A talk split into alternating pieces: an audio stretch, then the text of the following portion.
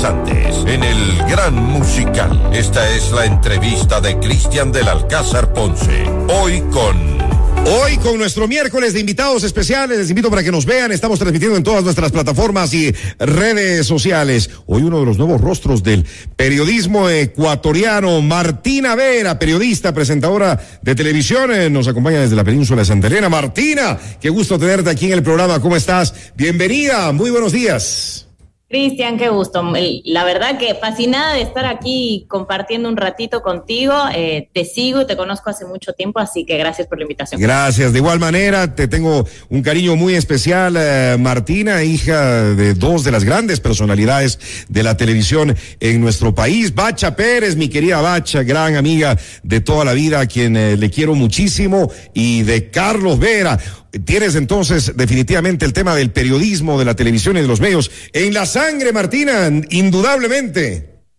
La verdad que sí, me crié con eso, respiré eso toda, toda la infancia siempre me gustó. Eh, lo que nunca supe fue en qué lugar me iba a parar yo en, en, todo, en toda la industria y en todo lo que, lo que ofrece el periodismo. Bueno, creo que por suerte con el paso del tiempo cada uno va haciendo su propio camino, su propia historia y encuentra su sitio. Por supuesto, pero desde chiquita decías, yo también quiero ser como mis papis y quiero estar ahí en la televisión, en el mundo del periodismo. ¿Cómo fue? ¿Cómo, cómo, se dio ya el momento de tomar esa decisión de vida que claro es importante, ¿no?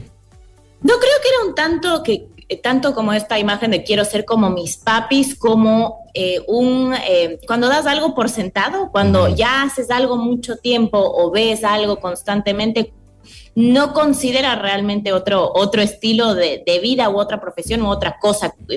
Digamos que muchas veces eso, eso se hereda en cierta medida, pero por otro lado sí hubo un tiempo de mi vida en el que yo no sabía mucho qué quería hacer, cuando me iba a graduar del colegio, la verdad, igual ahora me doy cuenta que es muy difícil que le pidan a niños de 18 años que sepan qué quieren hacer, ¿no? El resto de su vida, así te decían en esa época. Claro, y te puedes equivocar también, ¿no?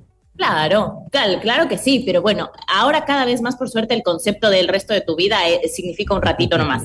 Eh, hace un tiempo no, ¿no? lo veías como, bueno, tú eliges una profesión, te casas con eso y, te quedas haciendo lo mismo eh, hasta tus últimos días. Eh, y por suerte en esa época mi mamá me ayudó bastante porque ella me decía, a mí me da temor que tú dejes de hacer lo que amas porque todo el tiempo te comparen a tus papás. Entonces a ti te están preguntando, tú quieres ser igualita a tu papá, tú quieres ser igualita a tu mamá y tú les dices, no, no, no, no, yo no quiero ser igualita a mi mamá, yo no quiero ser igualita a mi papá, pero a ti te gusta lo que hacen tus papás. Entonces piénsalo bien, tú puedes hacer tu propio camino, pero no dejes de hacer lo que te gusta porque no quieras que te comparen con, con, tus papis. Y la verdad que me ayudó un montón a tomar esa decisión. Y a veces las comparaciones como que no deben ser muy cómodas, ¿no?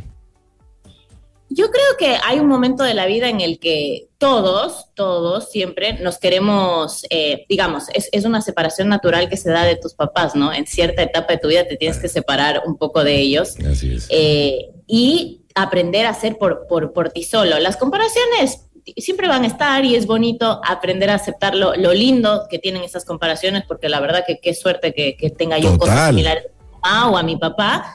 Pero bueno, a aprender también a hacer un poco tu, camino propio y, a elegir las cosas por ti mismo. Totalmente. Eh, dos grandes referentes eh, de los medios en, nuestro país y con unas eh, carreras intachables, pero lo que tú dices ya, bueno, es momento de, hacer tu camino y lo está haciendo muy bien. Te felicito. Yo me acuerdo cuando salió, tú estabas en, en, Argentina, entiendo, viviendo, estudiando, hiciste tus primeros reportajes como corresponsal para un canal de televisión y cuando vi esos reportajes me emocionó, me emocionó muchísimo y a partir de ahí todas las cosas han ido andando poco a poco de una manera bastante natural y bastante buena para ti, Martina.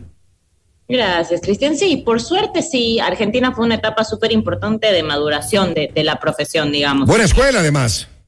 Súper buena escuela, o sea, la verdad que tuve la suerte de trabajar con la gente con la que soñaba trabajar. Yo veía mucho a la nata en televisión desde que vivía en España, me formé en España, empecé a trabajar allá, luego pasé una etapa eh, por acá por un canal en Ecuador y después me fui a Argentina con la aspiración de trabajar con la gente de la nata. Yo veía chicos un poco más grandes que yo, eh, que será unos 10, 15 años más grandes que yo, que trabajaban con él y mm, que les dicen los la nata boys. Y yo quería trabajar con ellos, pero claro, llegué a Argentina, yo llegué a Argentina pensando, bueno, yo llego, paso currículums, toco puertas, molesto a todo el mundo que no conozco, pero les molesto igual y en uno o dos meses estoy trabajando con ellos. y claro que no, o sea, obviamente me topé con que eso no era así fue mucho más difícil lograr lo que quería. Un medio, un medio súper competitivo, un medio súper competitivo además, Súper competitivo, súper competitivo. Bueno, tuve que hacer todo un camino muy, muy largo que duró dos años, pero finalmente terminé trabajando con esa gente eh, mucho tiempo, codo a codo, eh, e hice lo que soñaba. Entonces aprendí tanto de ellos que, que realmente, primero no podía creer que lo había cumplido y, y en segunda instancia tuve la oportunidad de traer todo lo que aprendí a Ecuador, que no es poca cosa. Estoy la verdad que súper agradecida por eso. Y, eso, un poco, un poco de eso es lo que estamos viendo cada noche en este programa. Te veo Ecuador, que me parece súper interesante por todas las coberturas, los enlaces en vivo que tiene, lo que está pasando en nuestro querido país, que a veces no nos enteramos y que todo eso, pues, ustedes lo están haciendo en un solo programa. Cuéntanos un poquito para quienes todavía no lo han visto.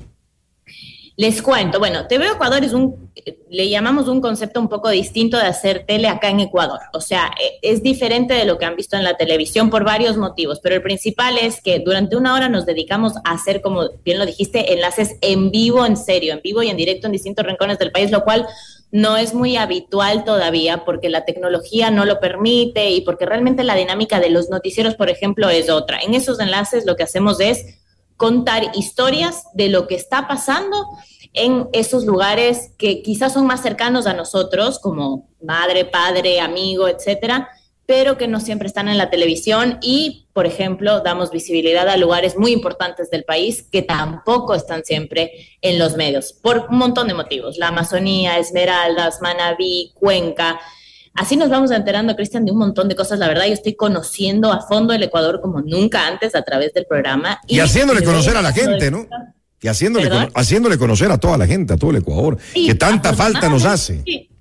Afortunadamente sí, y, conociendo el lado lindo del país, ¿no? Esas historias de, de gente realmente uf, perseverante, valiente, resiliente, trabajadora, pero también conociendo todo lo que nos falta por andar. O sea, nos encontramos con un país con escasa infraestructura vial, con casi nada de agua potable en un montón de rincones. Hay muchas deudas, muchas deudas pendientes y bueno, también es bueno poder visibilizar eso. Por supuesto, claro que sí, eh, y eso es lo que está haciendo el programa. Además, me parece que está en una muy buena hora como para que todos lo puedan ver, llegando a la casita es de 6 a 7, ¿verdad?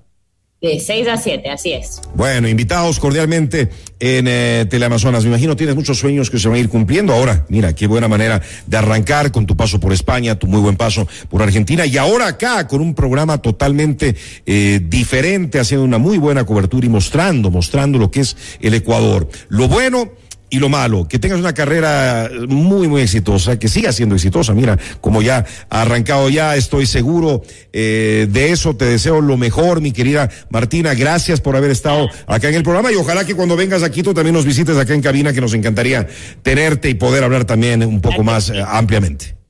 Me encantaría. Qué gusto volver a verte y bueno, espero que se repita.